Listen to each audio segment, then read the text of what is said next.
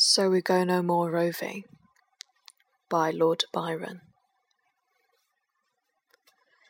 So we go no more roving, so late into the night,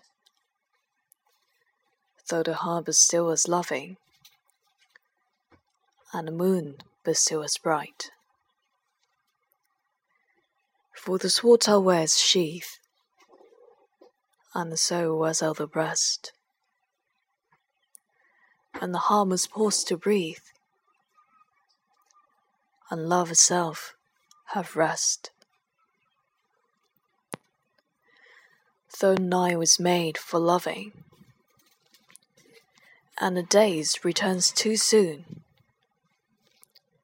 yet we go no more roving by the light of the moon.